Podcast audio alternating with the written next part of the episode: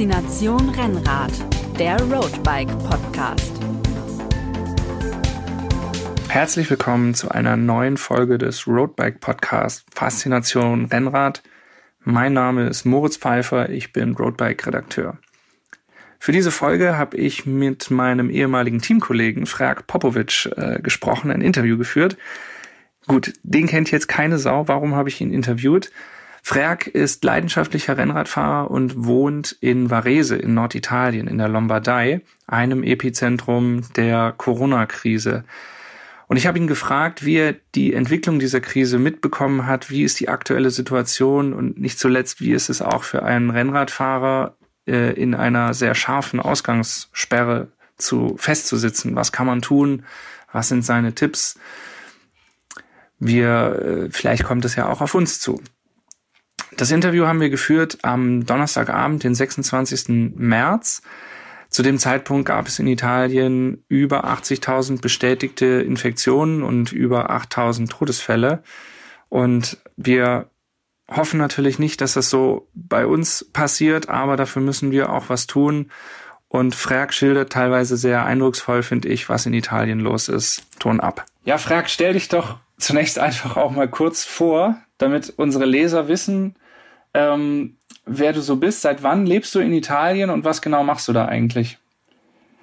Ja, Moritz, ich danke zunächst mal fürs Gespräch. Ähm, ich bin 44 Jahre alt und arbeite und lebe seit vier Jahren äh, in Varese in Italien.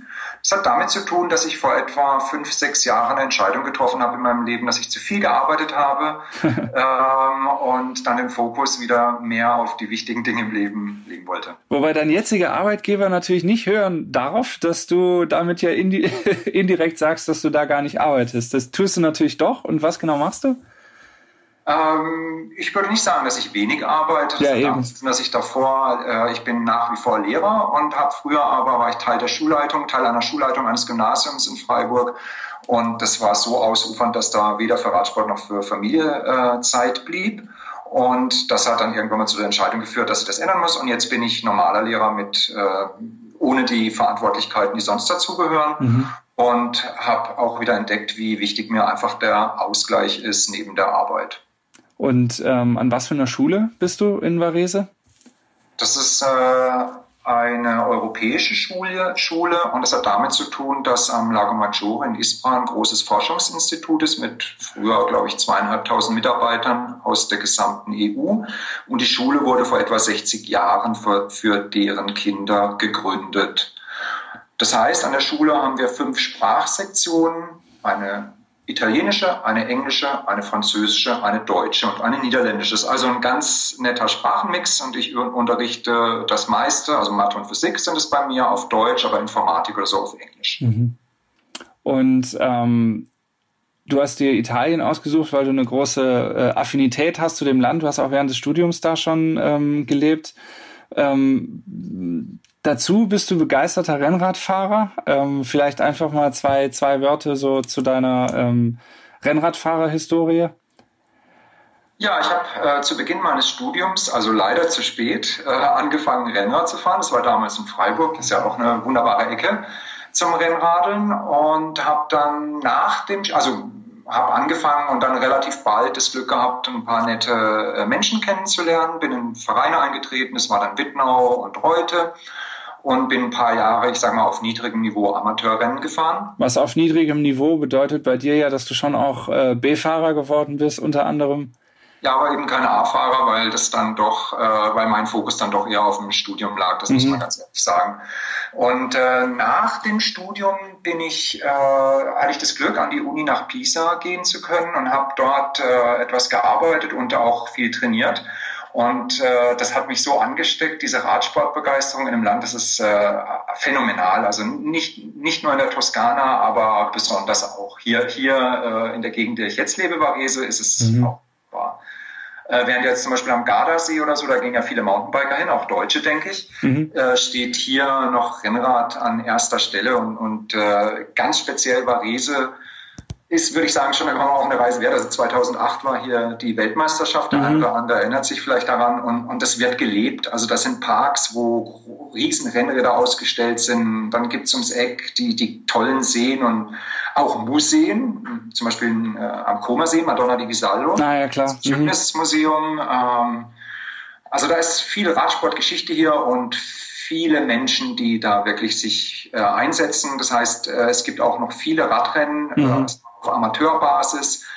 Das ist ungeheuer toll. Ja. Also was in Deutschland ist, dieses Aussterben für, für sagen wir, jüngere Fahrer beobachtet man hier natürlich auch. Aber hier ist es ungeheuer toll, dass so ab der mittleren Altersklasse dann viele das Radfahren für sich entdecken und mhm. sich da sehr engagieren. Fährst du in einem Verein oder wie, wie bist du da organisiert? Also ich bin in Deutschland bis 2003 gefahren und habe dann tatsächlich äh, die letzten Jahre erstmal wieder in den Radsport reingefunden nach einer längeren Pause und habe äh, aber immer gesagt, der Anschluss an andere Menschen in einem Radsportverein, in dem ich bin, ist für mich irgendwie ein bisschen Sprachkurs, ein bisschen Kulturkurs. Mhm. Das hört sich vielleicht komisch an, aber ich lerne durch diese Menschen sehr viel, weil das sind ja alles in der Regel Einheimische. Und jetzt habe ich äh, vor zwei Jahren ähm, ja dann das erste Mal wieder eine Lizenz gelöst. Ähm, also vor drei Jahren im Prinzip war es, ja, ja, genau. Du hast gesagt, du bist jetzt auch ähm, bis, bis letztes Jahr noch um die 10.000 Kilometer im Jahr gefahren und ähm, das war dann in Varese im Verein in, mit anderen äh, italienischen Rennradfahrern auch. Richtig, ähm, weil alleine fahren ist ja, äh, naja, man kann das machen, aber äh, hier ist es tatsächlich wie an, denke ich, vielen Orten in Italien, wenn man samstags, sonntags hier morgens rausgeht, äh, in Varese gibt es einen zentralen Platz, Piazza Montegrappa, oder auch am ähm, See unten in Varese, wenn man sich da morgens zwischen acht und neun hinstellt, da passiert eine Gruppe nach der anderen, diese mhm. Stellen. Und das sind dann aber Gruppen von zehn, zwanzig, manchmal mehr. Mhm. Das ist natürlich nur am Samstag und Sonntag so, aber das ist eine Freude. Also da, da geht einem als Rennradfahrer schon das Herz auf. Ja. ja, ja. Jetzt wissen wir leider alle, was passiert ist. Ähm, das Coronavirus ähm, hat Europa erreicht und hat Italien vor allen Dingen ganz besonders hart getroffen. Die Region Lombardei, wo du wohnst, ähm, ist besonders hart ähm, getroffen worden. Was genau ist da in den letzten Wochen äh, passiert? Wie hast du das erlebt? Also nachdem du bei mir angefragt hast, habe ich tatsächlich bei mir nochmal schnell die Daten recherchiert. Mhm. Und zwar äh, bin ich am Ende Februar, 23. Februar, bin ich mit der Fähre mit, mit meiner Freundin nach, auf die Insel Ischia gereist, also mhm. sprich mit dem Zug nach Neapel. Mhm. Und während wir auf der Überfahrt waren, wir haben tagsüber die Stadt Neapel angeschaut mhm. und sind dann mit der Fähre auf die Insel Ischia gefahren. Und während wir auf der Fähre waren, die war relativ leer, saßen wir und da liefen Nachrichten. Und dann kam Einreisestopp nach Ischia für Lombarden. Okay. Das hassen wir, also es war abends, ich weiß nicht, ob es die letzte Fähre war, kann die vorletzte gewesen sein, aber es war schon richtig spät. Wir waren hundemüde, weil wir morgens um fünf raus sind, ne? tagsüber in Neapel waren. Und dann dachten wir, oh Gott, äh, habe ich als erstes geguckt, von wo habe ich gebucht? Ah, mit meiner deutschen, ich habe noch eine deutsche Adresse, ja, dann habe ich ah, mit meiner deutschen Adresse gebucht. Tatsächlich war es so, wir kamen auf der Insel an, es waren keine Kontrollen, es war, war nichts und wir haben das damals ehrlich gesagt auch noch nur so halb ernst genommen, wie das ja ehrlich in Deutschland auch war. Ähm, da haben wir gedacht, naja, die sollen sich nicht so anstellen. Mhm. Äh, man fühlt sich topfit, wir waren gesund und so weiter und haben dann dort einige Tage äh, Urlaub gemacht. Ich glaube, es waren fünf und sind äh, zurückgereist am 27. Und da war es dann schon ganz anders von der Stimmung. Äh, da erinnere ich mich, dass in Neapel die U-Bahn nicht fuhr, weil sie angeblich desinfiziert wurde.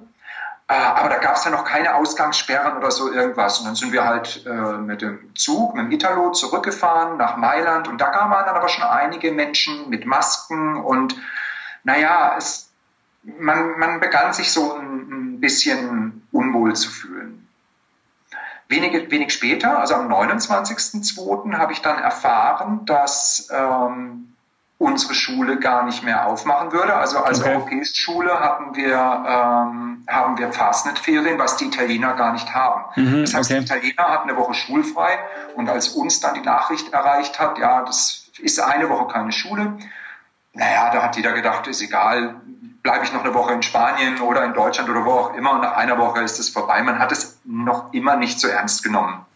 Und dann ähm, kam äh, am 8.3. so ein erstes Dekret, was einen dann doch sehr eingeschränkt hat. Ich habe es noch bei Strava recherchiert. Ich bin davor, also noch draußen mhm. gefahren am Wochenende. Das wäre nämlich jetzt meine nächste Frage gewesen. Wie viel konnte man denn da noch Fahrrad fahren? Wie, genau, was also hast du am, da noch am Anfang, in der Anfangszeit, ähm, da gab es Empfehlungen und da habe ich gedacht, naja, wenn ich alleine draußen fahre, bin alleine gefahren mhm. und mein, äh, meine Mannschaftskollegen, die sind durchaus auch noch zusammengefahren, man hat sich getroffen und äh, ich habe dann, ich sage mal noch kurz einen Nebensatz, ich habe Alltagsdinge erledigt, die, ich habe zum Beispiel meine Müll, meinen Müll bezahlt nach vier Jahren 450 Euro, weil ich endlich mal äh, auf der Stadt das Amt war leer. Mhm. Da wollte natürlich niemand hinter der Situation. Dann bin ich noch beim Japaner Sushi essen gegangen. Da waren äh, fünf Kellner, drei Köche, die Chefin und ich war der einzige Gast. Und das war schon, das war bedrückend. Mhm.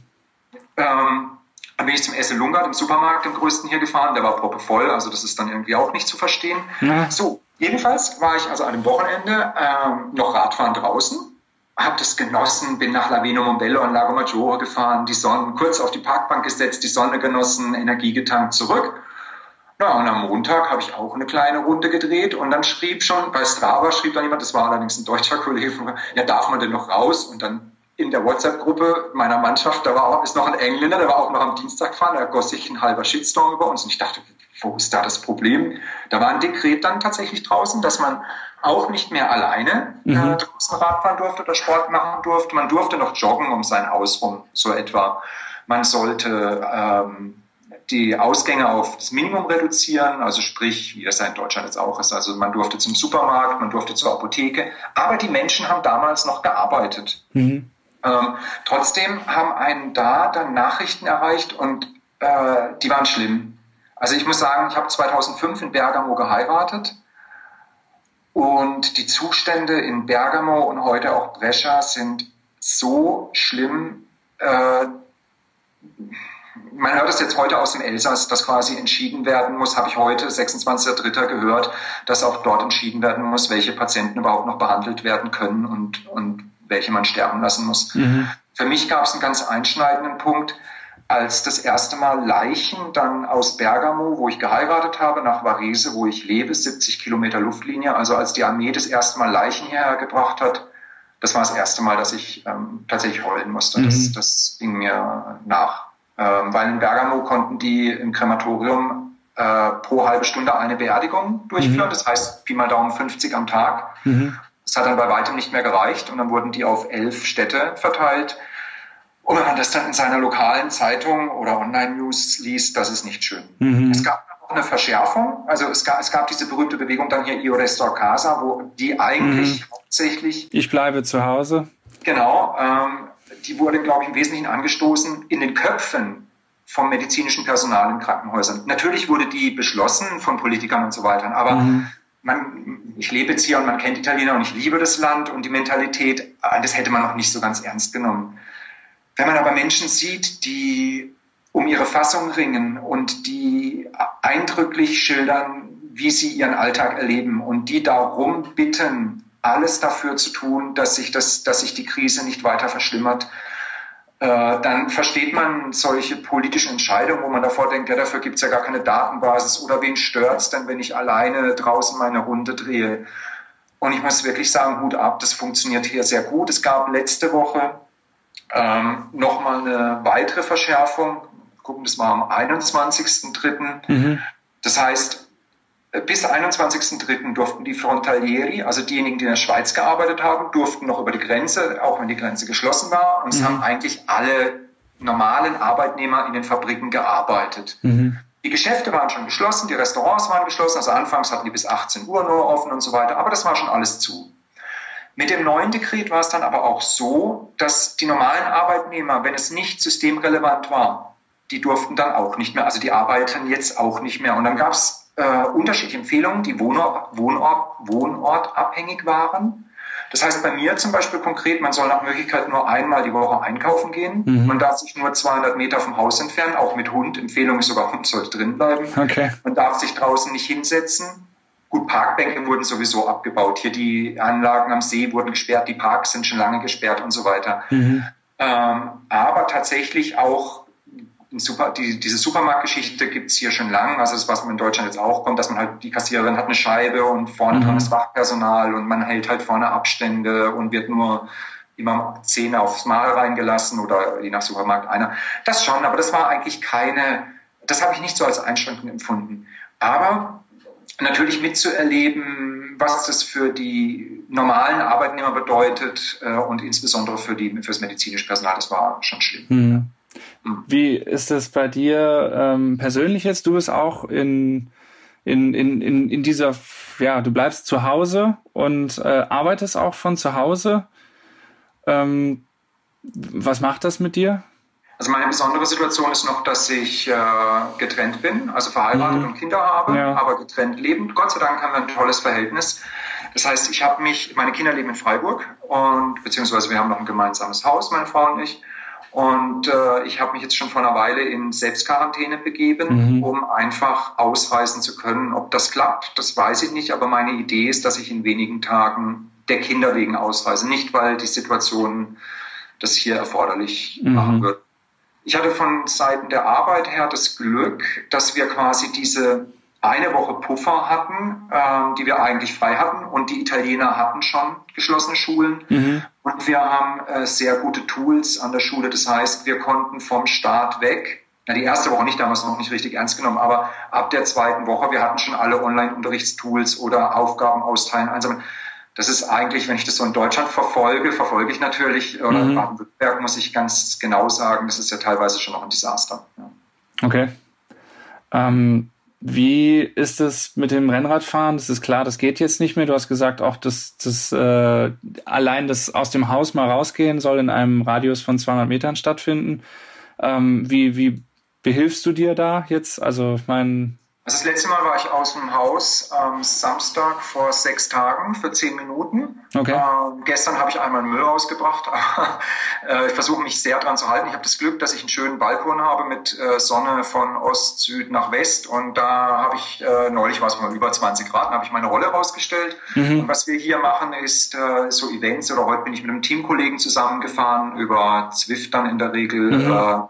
Und dann verabredet man sich aber ganz gezielt und es ist auch toll, die verschiedenen Radfahrvereinigungen und Vereine, die, die haben tatsächlich Events wie zum Beispiel Milano Sanremo, konnten dann in Teilabschnitten nachgefahren werden und es hilft einfach. Also das sind jetzt doch viele Wochen, die das schon geht und ähm, man entwickelt ja schon so ein bisschen Lagerkoller. Also mhm. ich, ich will das jetzt nicht ich habe hier keine kleinen Kinder, die mir auf den Nerven rumhopfen. Das ist nochmal eine andere Dimension. Und wenn man im Klin in der Klinik arbeitet, äh, eine Radkollegin aus meiner aus meinem Verein, die ist die Chefin von der Notaufnahme in Varese, durch die bekomme ich selten, ich will sie nicht nerven, aber mit, wie es da läuft, dann, dann ist man ganz still. Also äh, mhm. ich, ich habe keine Probleme. Aber es ist einfach schön, wenn man dann so in den WhatsApp-Gruppen sich ein bisschen austauschen kann, die gleichen Witze rumschickt mhm. und äh, man sagt, okay, heute Mittag, vier, heute war es 16 Uhr, fahren wir ein bisschen Rolle gemeinsam. Mhm. Das, ist, das hilft, würde ich sagen, ungemein. Wie würdest du es allgemein sagen? Wie, wie trägt die italienische Bevölkerung diese ganzen Einschränkungen und Maßnahmen mit? Zu meinem Erstaunen hier sehr gut. Ich rede jetzt nicht von den ersten ein, zwei Wochen, weil mhm. da konnte man, ich, war, Italien war da, ist heute noch Vorreiter, weil man kannte das aus China und dachte, naja, also so drastisch kann man das ja in unseren Ländern sicher nicht machen. Mhm. Und es ist auch nicht nötig. Ja, Pustekuchen. Ich habe dann zwischenzeitlich mal angefangen, Italien, äh, chinesisches Fernsehen zu gucken, gibt's auf Englisch. Und es kam eigentlich jeder Schritt, der dort war, kam mit Zeitverzögerung, mhm. äh, kam hier an. Ähm, das heißt, du hast ja eben gesagt, die Italiener sind ein sehr, ein sehr ähm, äh, ja, mögen das Zwischenmenschliche, mögen es rauszugehen, mögen es gut zu essen. Ähm, das, das wird ja alles jetzt extrem eingeschränkt und trotzdem tragen sie das mit und ähm, sehen die Notwendigkeit. Ich muss sagen, hier ja, also äh, einen erreichen dann viele Videos aus Neapel oder so, wo dann tatsächlich Feste gefeiert wurden oder ganz am Anfang der ersten Woche gab es noch so Hashtag Milano non si ferma mai, also mhm. Mailand steht nie still. Äh, okay. Und dann sind die Leute als abends, die Bars mussten um 18 Uhr zumachen. Am Anfang haben wir gesagt, Pustekuchen, wir gehen raus. Aber das war wirklich, das waren wenige Tage am Anfang und dann hat wirklich, haben die dramatischen Bilder eingesetzt und ich würde sagen, seitdem ist bei den allermeisten Menschen eine große, ja, wird sehr verantwortungsbewusst gehandelt. Mhm. Es kursierten dann hier Videos von Varese, die teilweise von der Polizei aufgenommen waren. Da sind die am Samstag durch die Stadt gefahren und auch, ich habe auf Facebook so ein nettes Filmchen gesehen. Das ist schon gespenstisch wirklich gewesen. Mhm. Also die Leute halten sich dran. Mhm. Ähm, sind Freunde oder Bekannte von dir, ob aus dem Rennradkreis oder auch ähm, so privat äh, ohne sportlichen Hintergrund äh, erkrankt oder ähm, haben was was erzählen die? Es ist ein, also Erkrankte gibt es ja. Ähm, und es gibt wahrscheinlich eine hohe Dunkelziffer. Mhm. Ähm, es ist so, dass ich, einer meiner besten Radfahrfreunde, äh, der hatte zum Beispiel fünf Tage leichte Temperatur, mhm. äh, ist ein Ex-Skiprofi, also der kennt seinen Körper sehr gut, ist sehr robust, würde ich sagen. Ist schon ist noch mal ein bisschen älter als ich, aber ist sehr, äh, einen sehr robusten Körper und er wollte sich testen lassen und es ging nicht. Okay. Äh, und äh, ich denke, wenn da Anzeichen da sind und es klappt nicht mit dem Test, dann kann man diese Zahlen eigentlich in die Tonnen treten. Und ich vermute, aber das ist wirklich, ja, es sollte mich zurückkommen, vermute, dass diese hohe Todeszahl einfach daran liegt, dass man hier überhaupt die erst testet, wo es kurz vor knapp ist oder die halt hm. Richtung gehen. Ja. Ähm, du hast schon gesagt, du verfolgst natürlich auch die Situation in Deutschland. Was ist dein Eindruck? Nehmen wir das ernst genug? Also ich verfolge es nicht nur in Deutschland, natürlich insbesondere in Deutschland. Äh, aber auch, äh, sag mal, England und USA. Und ich habe viele Kollegen in allen möglichen europäischen Ländern, die auch teilweise jetzt dort sind. Es ist sehr interessant, das mitzuerleben, wie die einzelnen Länder das gestalten. Und am Anfang habe ich immer nur gedacht, meine Güte, lernt schneller von Italien, guckt, wie das hier läuft, guckt, was wirkt, welche Konsequenzen euer Handeln hat.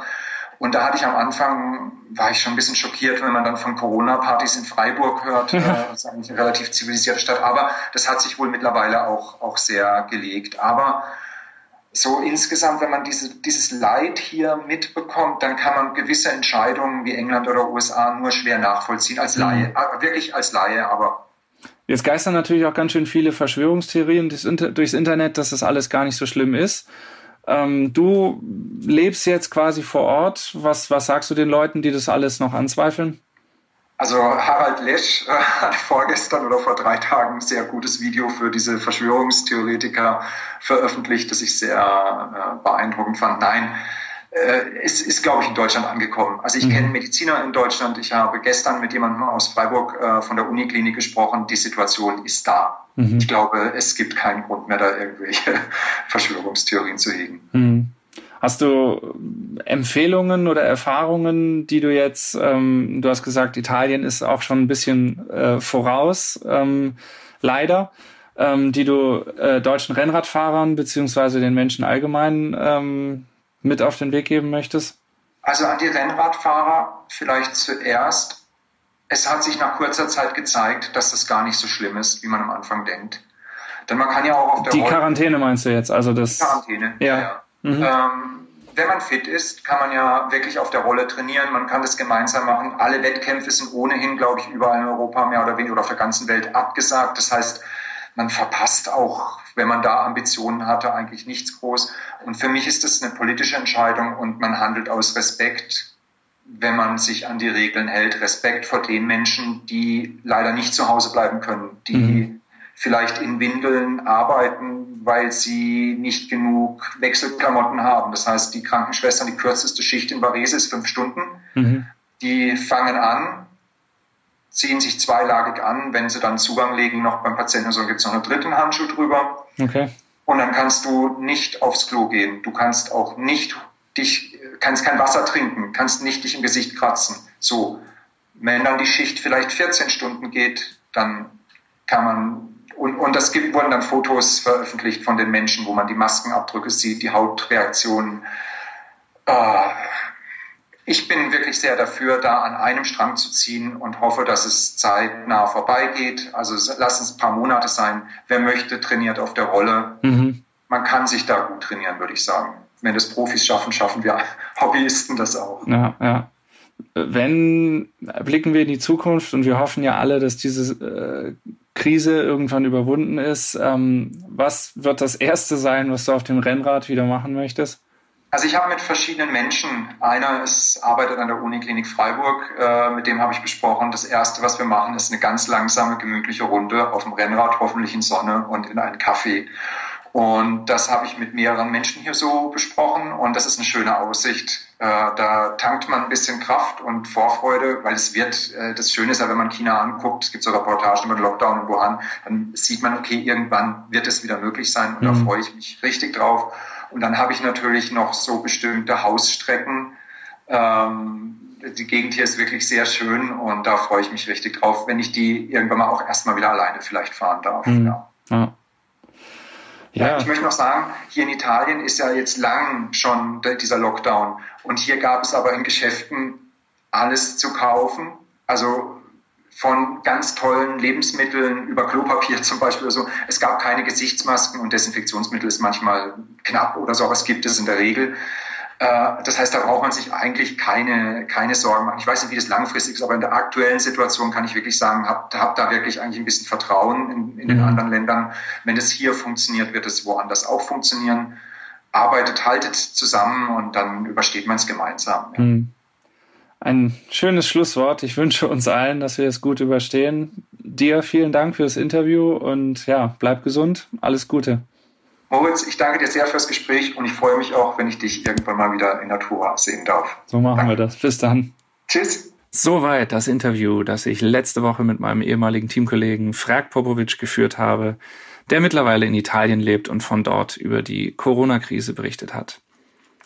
Wenn ihr weitere Themenvorschläge habt für unseren Podcast, wenn ihr Anmerkungen und Feedback habt zu unseren Folgen, dann meldet euch gerne unter podcast@roadbike.de. Ihr könnt uns natürlich auch auf Facebook und Instagram folgen. Und wenn ihr aktuell durch Quarantäne, Kontaktverbot, Social Distancing viel Zeit zum Lesen habt, wir versorgen euch auch weiterhin mit allen Informationen rund um die Faszination Rennrad auf unseren digitalen Kanälen und natürlich auch in unseren Printausgaben. Die erscheinen weiterhin. Die kriegt ihr am, am Supermarkt, am Kiosk oder wer zu Hause bleiben will, natürlich gibt's sie auch online als E-Paper.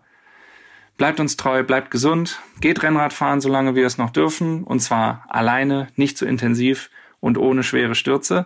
Ansonsten bleibt zu Hause, lest Roadbike, macht das Beste draus. Alles Gute, bis zum nächsten Mal. Ciao.